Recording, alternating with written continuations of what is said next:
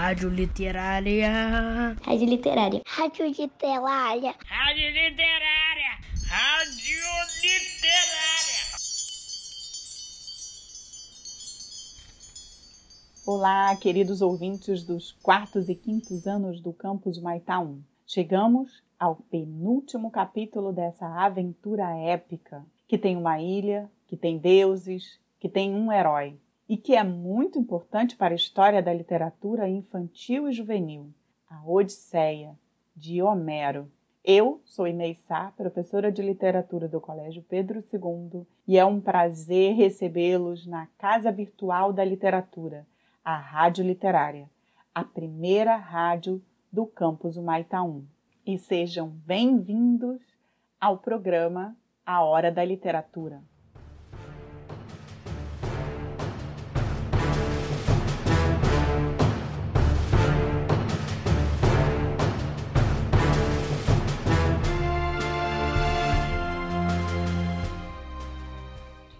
Antes de entrar na leitura, quero enviar um abraço especial para alguns alunos que vi no encontro síncrono do quinto ano.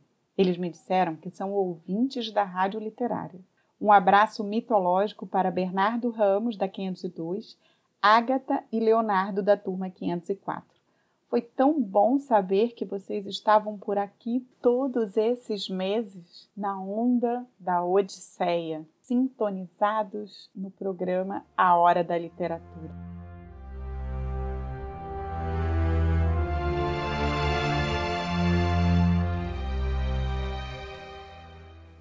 Bem, terminamos o segundo episódio do capítulo 22 exatamente quando Ulisses e seus companheiros, após terem derrotado seus inimigos, pede às aias para tirarem os mortos, limparem e defumarem a sala.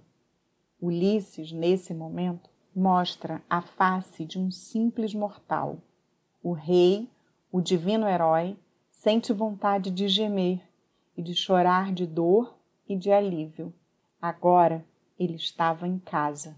Lembrem-se, meus caros ouvintes, que Ulisses ficou dez anos guerreando em Troia e depois mais dez anos tentando voltar para a ilha de Ítaca, para sua casa. O que lhe esperava? O que lhe fortalecia e fazia seguir e superar todas as desgraças? O que vocês imaginam, crianças? Ouçam agora o que eu acho e pensem se concordam ou não comigo. Na voz de Tim Maia, uma canção de Vinícius de Moraes e Tom Jobim, composta em 1958. Eu sei que vou te amar. Eu sei que vou te amar por toda a minha vida. Eu vou te amar e em cada despedida eu vou te amar desesperadamente. Eu sei que vou te amar e cada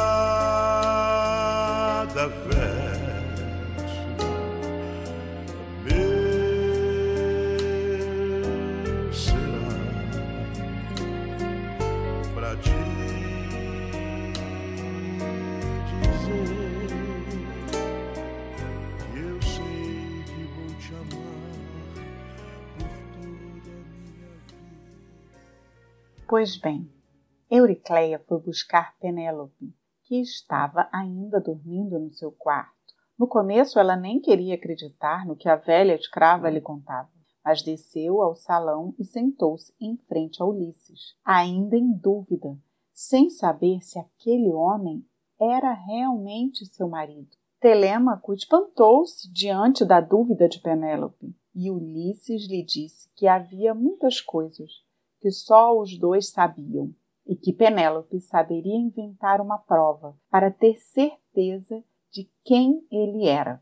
Então Ulisses ordenou que simulassem uma festa dentro de casa para retardar o momento em que toda a cidade iria descobrir a matança. De fato, todos se arrumaram com as melhores roupas e simularam uma festa. Quem passava do lado de fora pensava que a rainha tinha escolhido um marido e que aquela era a festa de casamento. Ulisses também se banhou e vestiu uma bela túnica e um manto.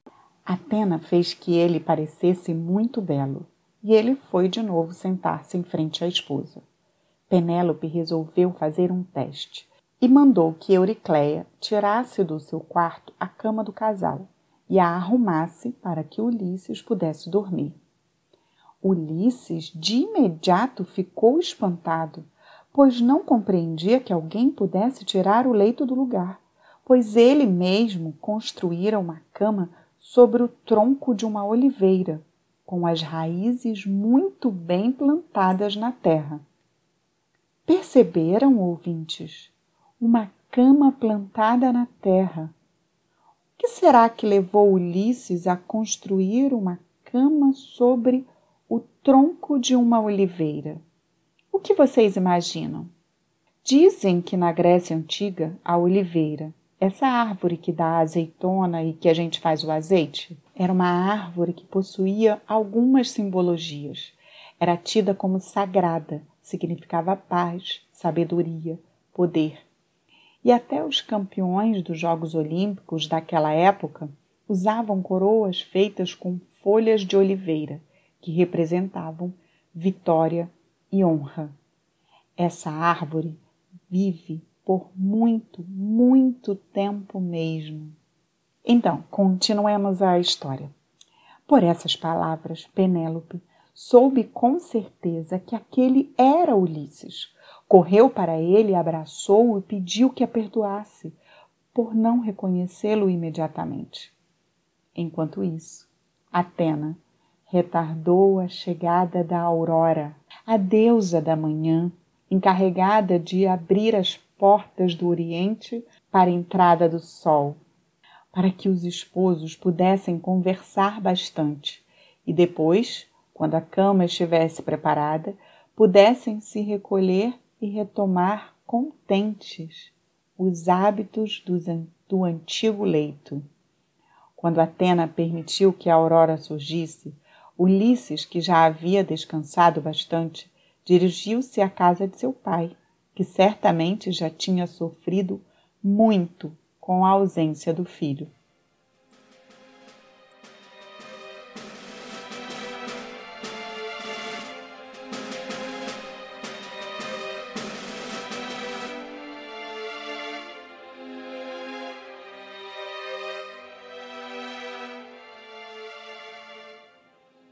Ouvintes, agora que chego à penúltima publicação, no penúltimo episódio da penúltima capa que colocarei no podcast, me dou conta que publiquei mais de 30 imagens artísticas, pinturas, estátuas, fotografias, desenhos. E nessa espécie de curadoria de obras visuais que representassem a obra literária, montei quase que uma exposição de artes visuais. E ter percebido isso nesse momento, é impossível não lembrar das minhas companheiras de trabalho Selma, Ingrid e Juliana. Um grande abraço poético para vocês da equipe de artes visuais do Maitá 1. E para elevar a nossa frequência poética, fiquem agora com a poesia de Tom e Vinícius na voz de Tim Maia. Tchau, gente! Até o próximo e último capítulo da Odisseia, aqui na Rádio Literária. Eu sei que vou chorar. A cada ausência tua eu vou chorar. Mas cada volta tua de apagar que esta ausência tua me causou. Eu sei que vou sofrer a eterna desventura de